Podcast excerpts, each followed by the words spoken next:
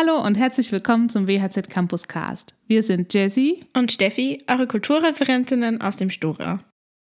Herzlich willkommen zu einer neuen Folge vom Campus Cast. Heute bringen wir euch die vierte und letzte Folge zu den Gremien mit studentischer Vertretung. Dafür habe ich mir Lisa eingeladen, die uns ein bisschen was zum Stura erzählen wird. Herzlich willkommen. Hallo.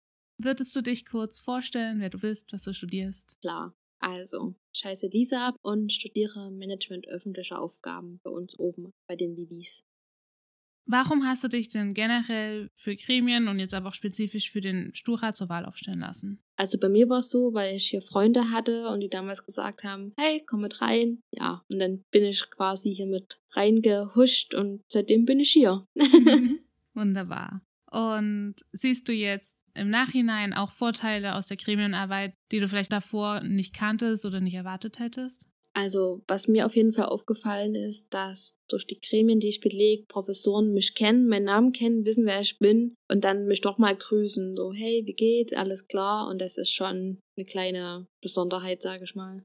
Kannst du kurz zusammenfassen, was so die Aufgaben und das Ziel vom Stura sind? Also das Wichtigste ist eigentlich, dass wir die Studenten unterstützen, so gut es geht, für die da sind und einfach auch für die Hochschule da sind und gucken, wo wir helfen können und was wir machen können. Wie ist denn der Stura aufgebaut? Also die FSRs wählen quasi Mitglieder von sich, die sie in den Stura dann versenden. Und das sind je nach Fakultät, je nach Größe bis zu drei Mitglieder. Ja, und der Stura setzt sich dann quasi aus den ganzen Mitgliedern zusammen und das wären dann 17 VertreterInnen. Muss man unbedingt im FSR sein, um in den Stura zu gehen? Nein, das ist nicht notwendig. Also es wäre schon schön, wenn du dich bei uns vorstellst im FSR, dass wir auch wissen, wer du bist und dann lassen wir dich auch zur Wahl aufstellen und dann kannst du genauso in den Stura kommen wie ein festes Mitglied im FSR. Wie lange ist so eine Amtsperiode immer? Also eine Amtsperiode ist zwei Semester oder halt ein Jahr. Wie oft finden denn Sitzungen statt? Also das kommt immer drauf an. Also meistens aller zwei Wochen. Wenn mal irgendwo der Schuh drückt, dann natürlich auch mal öfters. Oder auch manchmal nur das Gremium, je nachdem, wo gerade was zu lösen gibt, sage ich mal. Wie laufen die Sitzungen so normalerweise ab? Also wir haben so ein kleines festes Schema, nach dem wir immer gehen. Meistens beginnen die FSRs zu erzählen, was bei denen so vorgefallen ist, positiv wie negativ, was ansteht, oder anderweitige Sachen aus der Fakultät und dann geht's weiter zu den Stura-internen Gremien, wie zum Beispiel Gleichstellung und dann wird halt erzählt, was da so passiert ist oder was ansteht. Welche Gremien gibt's denn so im Stura? Also, es gibt die Gleichstellung, Kultur, Hochschulsport, die Öffentlichkeitsarbeit, Verkehr und Umwelt, das Gesundheits- und Sicherheitsmanagement, Finanzen und die Hochschulpolitik. In welchem Referat bist du jetzt? Ich mache Finanzen. Und was sind da deine Aufgaben? Natürlich grundlegend Finanzen.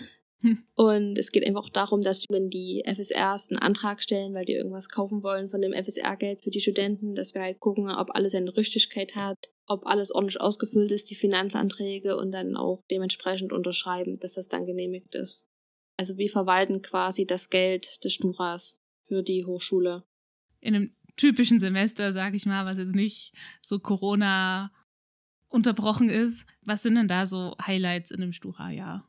Also was ganz gerne ankommt, sind die ganzen Veranstaltungen, die man so plant, wie zum Beispiel das Sommerfest, wo dann die ganzen Clubs, Studenten, Professoren, Mitarbeiter zusammenkommen. Das wird gerne gesehen und auch gerne mitgemacht. Und wir machen aber auch viel, was die Öffentlichkeit gar nicht so mitbekommt, wie zum Beispiel so, wenn einzelne Studenten Probleme haben, die zu uns kommen. Wenn zum Beispiel jemand exmatrikuliert worden ist was gar nicht stimmt oder wo es irgendwie einen Fehler gab, da helfen wir natürlich auch und versuchen das dann zu beseitigen. Und wenn jetzt einfach so Studierende Ideen haben, die sie vielleicht umsetzen wollen, die sie mit einbringen können, können die da auch einfach zum Stura gehen oder wie läuft das? Ja, klar. Also, wie gesagt, wir haben hier so eine Open Door, sage ich mal. Die ist jederzeit geöffnet. Man kann uns auch jederzeit per E-Mail kontaktieren oder anrufen. Und jeder kann sich ja eigentlich kreativ austoben. Also es sind so viele Kleinigkeiten, die bei uns entstanden sind, wie zum Beispiel diese internationale Abende, wo der Stura auch mal mit drinne steckt und damit hilft. Oder wie jetzt der Podcast. Das war eine Idee von uns mal zu einer Sitzung und dann haben wir es einfach in die Tat umgesetzt. Also man kann sich hier wirklich sehr austoben, was das angeht. Jetzt hat ja Corona unser Leben das letzte Jahr schon ganz schön bestimmt. ja. Wie hat sich das denn so auf die Stura-Arbeit ausgewirkt? Also es ist halt wie überall auch. Wir mussten natürlich erstmal alles online verlagern und die ganzen Sitzungen dann erstmal irgendwie neu strukturieren und planen und mussten erstmal gucken, okay, wie machen wir es jetzt? Und ich denke, wir haben einen ganz guten Weg über Big Blue Button gefunden, was auch wirklich gut funktioniert. Und ja, natürlich Vorlesungen haben wir ja alle und auch das mit den Noten annullieren, dafür setzen wir uns halt auch ein, dass wir als Studenten da keine Nachteile haben im Studium und uns da wirklich für die Notenannullierung einsetzen und auch für die Fristenaussetzung, dass wir halt eine faire Chance haben und nicht irgendwie plötzlich exmatrikuliert werden, weil wir vielleicht eine Frist nicht eingehalten haben oder so. Alles klar. Gut, eine letzte Frage, die ich gerne noch stelle bei diesen Interviews ist, ob du ein paar Worte der Motivation für Studierende hast, die sich jetzt vielleicht überlegen, sich für ein Gremium, für eine FSL, für ein Stura aufstellen zu lassen, warum sie das denn machen sollten. Also prinzipiell sollte man erstmal keine Angst haben, man ist nicht alleine, man hat immer jemanden zur Unterstützung und wie gesagt, ich mache es schon im zweiten Jahr. Mich kriegt man irgendwie nicht weg.